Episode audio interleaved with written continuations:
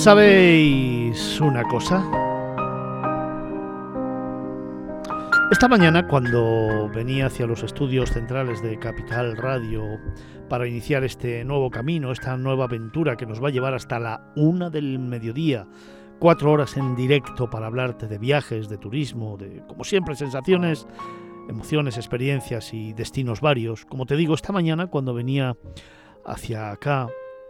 iba pensando como siempre, como cada mañana de sábado, en todas esas cosas que han pasado durante la semana y que o sobre las que me gusta reflexionar cuando empezamos este programa, ese editorial que tantas miles y miles de personas escucháis los sábados, que luego reflexionáis sobre él y que luego además eh, comentáis en las redes sociales y nos dais vuestra opinión y sobre todo eh, vuestras percepciones del mismo. ¿no? Esta mañana pensaba en la responsabilidad que representa ponerte delante de un micro y contar una historia, hacer una reflexión sobre algún tema en concreto. Pensaba en la responsabilidad que existe en todos aquellos que tenemos un cargo a nivel directivo en un medio de comunicación y que nos tenemos que enfrentar a decidir qué es lo que te tenemos que contar, cómo te lo queremos contar y sobre todo en qué línea editorial tenemos que seguir. Esta mañana pensaba en cómo durante todos estos años, cada sábado, cada semana, me pongo delante del micro y hago una reflexión tanto a nivel económico como político del panorama actual al mismo tiempo que lo hago sobre el sector turístico, pues no en vano este es ese programa líder en turismo que tenemos en nuestro país y que realmente debiera afrontar los temas eh, relacionados con este sector, el gran motor de la economía en España y fundamentalmente ese sector que representa el 14% del PIB directo y el 19% del PIB indirecto. ¿Y por qué te cuento esto? Te cuento esto porque si bien es cierto que durante algunas semanas he pensado y reflexionado sobre muchas de las cuestiones que te he ido trasladando a lo largo de todos los fines de semana, que he ido pensando en el enfoque que le doy muchas veces a este editorial y que he estado pensando también muchísimo sobre la aportación y lo que representan mis palabras cuando me pongo delante de un micro y hago una crítica o al menos una reflexión sobre el panorama actual que nos afecta a España y muchas veces a nivel internacional, eh, me ha venido a la cabeza que quizás, como llevo haciendo durante este comienzo de año y los pocos programas que hemos emitido, debiera mm, circunscribirme un poco a todo lo que representa el sector para nuestra economía y evidentemente el hablar sobre nuestro turismo, sobre todo aquello que eh, pertenece a este sector. Sin embargo, sin embargo, y aun habiéndome hecho ese propósito durante este año y habiendo intentado cumplirlo durante estas semanas, hoy, hoy no lo voy a hacer. Hoy te tendría que contar muchas cosas, muchísimas cosas sobre el sector turístico y sobre lo que está pasando. Esas reflexiones que tenemos encima de la mesa después de que haya acabado la 43 edición de Fitur con unos datos increíbles que hace que todo el sector esté pensando que todo va bien y que todo es genial y que todo funciona increíblemente y que ya hemos recuperado la economía y hemos recuperado el negocio y hemos recuperado este turismo que tanto amamos. Y que no es verdad y que no es verdad porque si bien es cierto que los seis últimos meses del 2022 han sido increíbles y hemos conseguido cifras de récord que han ayudado a que el turismo haya crecido y haya recuperado su esencia, no es cierto que lo hayamos consolidado entre otras cosas porque muchísimos empresarios han decidido que tras la pandemia era importante hacer recortes para intentar ganar lo que no se han ganado durante dos años, con una visión absolutamente corta y muy pobre, que lo que está haciendo es afectar al sector a nivel general, pasando de tener un sector de calidad a un sector de cantidad. Y por lo tanto, lo que estamos haciendo es demacrar nuestra imagen, nuestra marca, nuestro marca país y nuestro sector. Pero esa reflexión la voy a dejar para el fin de semana que viene, porque este fin de semana, te vuelvo a decir que no quería hablar de turismo, quería hablar de algo que me parece mucho más importante. Fíjate, tú que me estás escuchando esta mañana, 4 de febrero, hoy eh, celebramos el Día Mundial contra el Cáncer. El cáncer. Esa enfermedad para la que aún no hemos conseguido remedio alguno. Esa enfermedad que estoy convencido que para la gran mayoría de los que me escucháis esta mañana ha tenido alguna incidencia en vuestra vida, ya sea con vuestros abuelos, bisabuelos, padres, amigos, hermanos, algún conocido. Esa enfermedad que está tan presente en el día a día, a la que tenemos pavor y que, sin embargo, no atendemos como se merece. Hoy, día 4 de febrero, quiero hacer una pequeña reflexión que me ha venido a la cabeza cuando venía hacia la radio y he visto en alguna plataforma y he visto en el móvil y he visto en alguna de las marquesinas del autobús esos lazos rosas con los que tratamos de integrarnos todos en la lucha por la investigación y en la lucha por la superación del cáncer. Después de 11 años, 11 tremendos años, 19 intervenciones, y tres extrema unción. Yo sé lo que significa el cáncer, sé lo que significa sobreponerse al cáncer, sé lo que significa estar más muerto que vivo y sin embargo seguir luchando para intentar sobreponerte a una enfermedad que cuando te la diagnostican te recorre un sudor muy frío por eh, todo el cuerpo y cuando sales de la consulta te haces mil y una preguntas. Yo sé lo que es vivir una enfermedad todos los días a base de calmantes, a base de medicación y a base de dudas permanentes cuando te toca una revisión, que en mi caso es además mensual por la gravedad de la enfermedad. Yo sé lo que es cuando te haces una prueba eh, y te dicen los resultados estarán dentro de tres días, cuatro días hábiles, vivir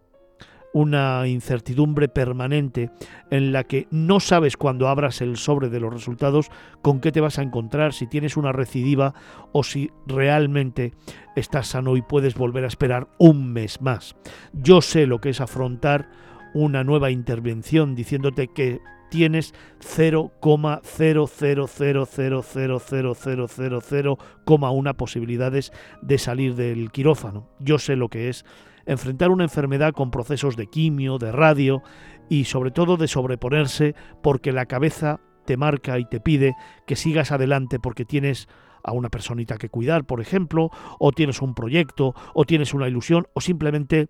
quieres vivir. Y cuando te cuento todo esto, no te hablo precisamente de que yo sea un ejemplo, sino te hablo de algo que me duele tremendamente. Hemos pasado una pandemia, dos años brutales, en las que todos pensábamos que nos podía tocar, que todos podíamos eh, contagiarnos y morir. Hemos llenado los telediarios de cadáveres, de historias humanas, de aplausos. También hemos llenado eh, los telediarios y los especiales de mil y una experiencia de médicos, de enfermeras, de pilotos, de, celadores, de gente entregada a intentar dar la vida. Hemos eh, vivido dos años de aplausos eh, por las tardes y sobre todo hemos vivido dos años de miedo y sin embargo, nadie se ha parado a pensar que durante décadas, décadas, todos, todos, absolutamente todos, estamos sujetos a que en cualquier momento el gen cancerígeno que todos, absolutamente todos tenemos en nuestro cuerpo, se pueda desarrollar. ¿No lo has pensado? ¿Por qué has pensado que te podía tocar eh, la pandemia y podías contagiarte y morir y no has pensado que también tienes en tu cuerpo genética cancerígena que en unos casos se desarrolla y en otros no. ¿Y por qué te cuento esto? Te cuento esto porque durante dos años nos hemos dejado la vida en investigación, en sacar adelante una vacuna, en protegernos, en proteger a los demás, en intentar proteger a la familia, en intentar proteger a la sociedad, en intentar no contagiarnos de algo que inminentemente causaba la muerte. Y sin embargo, no hemos sido capaces de todos a una, al margen de las movilizaciones y de las asociaciones que hay, todos a una, poner de nuestra parte para intentar ayudar a la investigación y tratar de que esta lacra mundial, que no solamente en España, sino que es a nivel mundial, pudiera remitirse al menos o cuando menos, intentando aportar valor para la investigación, para mejorar, para buscar fármacos y para ayudar a todos esos científicos que entregan su vida a que personas como yo o como tú, podamos tener un poquito más de vida, o aunque no la tengamos, por lo menos que la vida que nos quede sea una vida agradable. ¿Por qué no todos, absolutamente todos, que hemos tenido miedo a la pandemia y que hemos tenido miedo al contagio, ¿por qué no todos ponemos nuestro granito de arena y sentimos el miedo al cáncer y tratamos todos de apoyar a la investigación, de hacer los donativos necesarios, de involucrarnos como voluntarios o simplemente de hacer una pequeña aportación económica a todas esas asociaciones que realmente se entregan y se dejan la vida en acompañar a los que ya no tienen nada que hacer. Y te aseguro que cuando te dicen tienes tres meses o te quedan tres meses de vida, es el palo peor que puede recibir una persona. Y si no tienes a alguien que te acompañe, te ayude y sobre todo te preste apoyo, no saldrías de esa consulta. ¿Por qué no todos, absolutamente todos, nos concienciamos de que el cáncer es una enfermedad que te puede tocar a ti mañana en una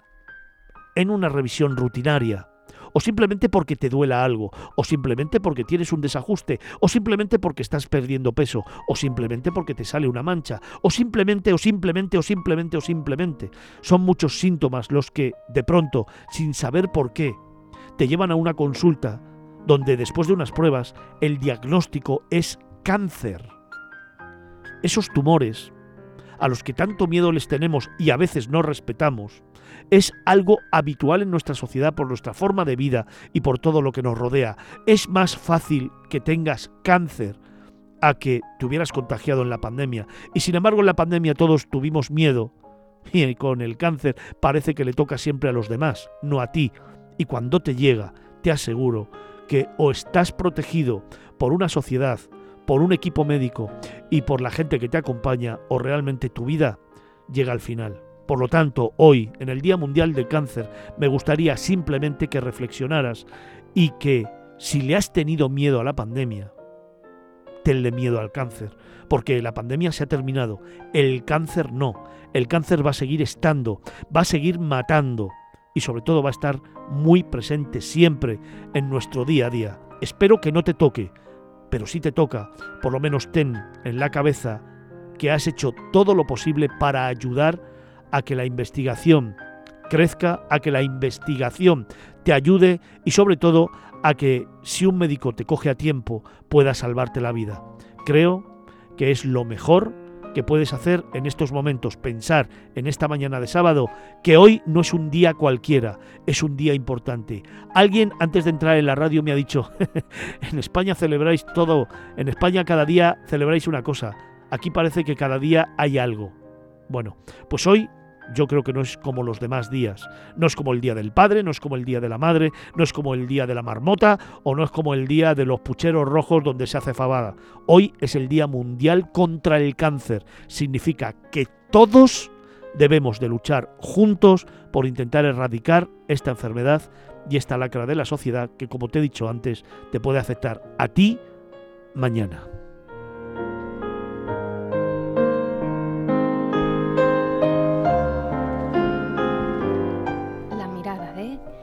Fernando Balmaseda. Miradas Viajeras, Capital Radio.